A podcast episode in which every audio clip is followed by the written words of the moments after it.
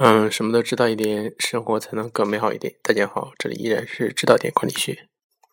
嗯，昨天呢谈了一下那个关于由动物界的和人类界雌性与雄性之间不同外表所引发的一个推论，啊，其实是蛮有意思的。呃，在昨天那期节目中呢，我也谈到了一个问题，就是。为什么人类社会会发生一个有意思的转型？就是为什么人类社会会从母系氏族一下子过渡到了父系氏族？啊，父系氏族就是我们现在一直延续到今天的所谓男权社会。嗯，如果你仔细想一下这个问题，实实际上并没有那么。难以理解，这是非常自然而然的事情。其实是和人类的社会的发展是，呃，这个规律是相通的。嗯，因为我们想一下原始人的生活是怎么样的，他们没有种植业，没有畜牧业，呃，所以呢，作为我们人类第一要义的食物。是从采集和呃捕猎这两项过程中所得来的，而采集和捕猎所需要的啊，在当时还没有任何的大型的工呃任何的可以有效的工具的前提下，这两项活动所需嗯所需要人类社会必须要以一个集体劳作的方式运行，也就是。公有制社会，嗯，在这个时候，在这个一个公有制的社会中，女性占主导地位是非常自然而然的事情，因为公有制社会中保障啊啊所有人都平等嘛，平权嘛，呃，这个时候作为生育是这个氏族一个非常重要的一个头等。呃，是一个氏族的头等大事。当然，如果你读过一些古文的话，读一些历史的话，你就会发现，当时那个社会中，一个国家标榜自己人丁兴旺，是啊很好的一个证明自己国家比较繁荣富强的一个标志，而不像现在我们。国家还要用一些，比如技术计划生育这种手段去控制人口的增长。所以说，女性的地位是非常重要的，因为她们掌握了生育这个大权，而男性呢又被性欲这个东西所啊控制，所以必须要去向女性求好，向去讨好女性来获得。可以交配的权利，但是呢，后来发生了一个变化，就是我们人类开始种植业开始兴盛，我们发现刀耕火种可以把一些植物的种子种在地上，然后生出来一些庄稼，然后可以把一些原始的动物驯服作为我们的家畜，比如说把野猪啊驯成家猪啊。把一些比较温顺的动物，比如说羊呀、牛呀，这些作为我们人类的一个家养的动物，可以想吃的时候呢，就自己在家里杀一口。而这种方式就直接导致了私有制的产生，而私有制的产生就是导致了这么一个父系氏族的到来。父系氏族。男性因为有呃这个智力和体力上的优势，所以掌握了生杀大权。所以对女性来说，在这个一片茫然的这个原始的丛林、原始充满着丛林法则的社会中，要生存的话，必须要投靠一个靠谱的男性。所以说。父系氏族就开始了，但是今天呢，我要说一个问题，就是以后社会的发展趋势是什么样子的。嗯，其实我个人对于马克思老人家的这个观点有一些还是非常认同的，只可惜他生不逢时，他的观点被人运太早的应用到社会现实中，所以造成了一个明显的对他的理论的一个误区，特别是列宁主义和斯大林主义，再加上。散播在世界各地的，比如说一些呃曲曲解马克思主义的一个很多的这些理论，像毛泽东主义啦，或者是切格瓦拉啦，然后卡斯特罗啦，或者是金正日啦，像这些人曲解马克思主义，造成了整个社会人类二十世纪。嗯，自从二战以后，人类人口死亡的一个最重要的原因，就是由于红色恐怖。这个绝对不是瞎说，历呃有据有据可查，你可以去查查数据。呃，我们原来也说过，这个二十世纪杀人最多的，并不是杀人狂魔希特勒，而是甚至可能也不是。雄才大略啊！历史上杀人最多的，甚至也可能也比成吉思汗，甚至也排不上号，而是斯大林啊、毛泽东啊，像这种红色恐怖是非常，就像二十世纪人类一个顽疾冷战时期，直接造造成了人类社会的一个当时一个非常，嗯。就是整个两个两世界被人为分割成了两个部分，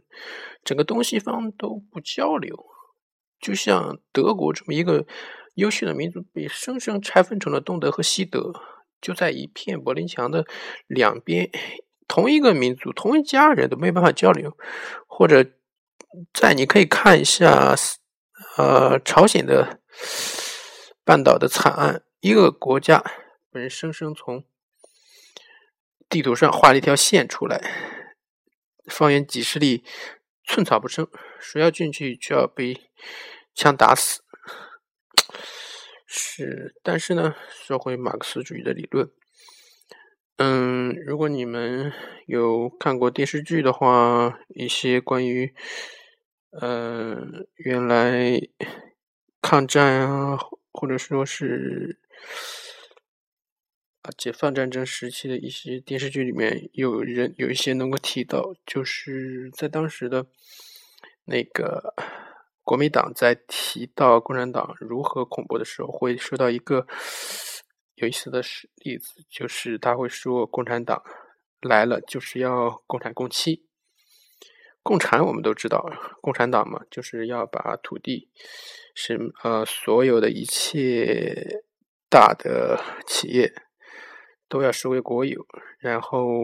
宣布是公有制，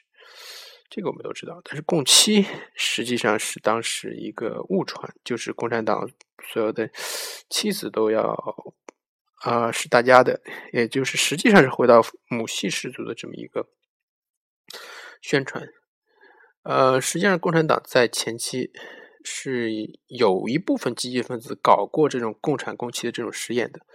但是不知道为为什么后来不了了之。所以中国共产党呃现显然没有搞这个共妻的这个实验。嗯，很显然，这一个这种实验在中国这么一个思想建构了若干几千年的这么一个古国文化古国中，还是很难被接受的。即使共产这一个，因为共产我们还是比较有深入人心、比较深入人心的。就像很多次农民起义都提出了这种一个口号，就像太平天国一样，他也提出了这种共产的口号，虽然很不切实际，嗯，但是呢，呃，共产主义或者说某些共产主义。呃的理论家提出过共产共妻这么一个设想，肯定是没有错的，否则为什么会有人去实行？嗯，从理论理论上理论上来讲，为什么大家会提倡共产共妻？因为这是一个美好的幻想。我们想象一下，一个公有制社会是不可能允许婚姻和家庭存在的。呃，恩格斯就专门批判过婚姻制和家庭制，就是一旦有婚姻，一旦有呃家庭，就会导致私有制，就会导致私有财产。这个是肯定的，因为，呃，财产先不说，每个人都想都想要，每个男人或者说都想要一个，呃，那么一个，就是男人都好色嘛，就是都喜欢要更好的女人。一旦是家庭制，还是会还是会产生呃争夺，还是会产生纷争。所以说，公有制如果要实行彻彻彻底底的公有制，就一定要家庭要解体，婚姻要解体。当然，这个观点可能现在看来是非常激进的，或者说很难被人接受。但是，如果你从一些现在正在进行的事实啊发展中的历史来这么一个观点来看的话，并不是一个非常虚幻的事情，或者说并不是没有现实根据的。首先，我们讲到女权主义的崛起，女权主义的崛起崛起是二十世纪一个非常重要的事情。嗯，就是它，我们人类终于把禁锢了如此多年多多年来的禁，把禁锢女性这种事情，开始慢慢的把它放松。虽然这这件事现在在全世界进行的脚步是完全不一样的，比如说有些民族就比较开放的，比如说像嗯西方的一些文化，女性完全地位是很高的。但是像有些民族，比如说伊斯兰文明，或者说非洲某些氏族，非洲某些氏族割礼还是存在的。呃，伊斯兰文明更是。你在大街上看到妇女戴着一个黑色的头套，或者说是戴着一个，呃，某些极端的伊斯兰是要求妇女是要戴面纱的，呃，一般的伊斯兰国家是妇女必须戴头套的。他这个为什么戴头套？他的意思是，呃，有这么一个比喻，一个伊斯兰人说的，呃，在伊斯兰伊斯兰国家比较流行的一个比喻，就是你会。喜欢一个已经被已经拆封过的礼，嗯，呃，礼品吗？或者说你会喜欢一个包装已经拆了的，呃，一个东西吗？就是本质是把女性物化，本质是把女性当做自有财产，而忽视了在这个底下所平等的两性的个体。解放女性是人类所做的一个非常明智的事情，在我看来，因为，嗯，你很难想象，如果女权运动不不是在二十世纪如此兴起的话，我们很多的伟大的思想、伟大的伟大的企业家、伟大的政治家、很多伟大的人物、很多有趣的人，你都看不到了。就像你现在出去的话。你无没有办法跟除了你家庭里的女性去去谈话、去交流，你会感觉到这个世界上会丧失了某些东西，丧失了某些色彩，丧失丧失了某些特定的女性主义的观点，去去在这个世界上，这是一件很可惜的事情。女性的视角在这个世界是非常重要的，呃，就呃，比如就在政治领域，最近你也可以看到有越来越多的女性的政治家的出现。呃，为什么？因为我们这个世界已经男性政治家实在是这个历史太长了，我们已经厌倦了由男性主导的那种对抗的、那种激烈的、呃那种互不相让的，最后造成两败俱伤的这么一个男性政治的产物。而女性做政治家有一个天然的优势，就是它具有一种。以柔克刚的这么一个优势，它可以使这个世界更加和平，更加的和充满了合作与共赢。所以说，解放女性是在我看来，这个世界这个世纪最近这个世纪我们做的最正确的一件事情。但是这个事这个事情将要把我们社会引向何方呢？当女性的越来越解放，她肯定会就会意识到，家庭婚姻实际上是对她的一种束缚。实际上，你从现在就可以看到一个一些现象，比如说中国的剩女现象，女性越来越不愿意结婚。中国的剩女，呃，东亚的一些，比如说日本的剩女，甚至更多，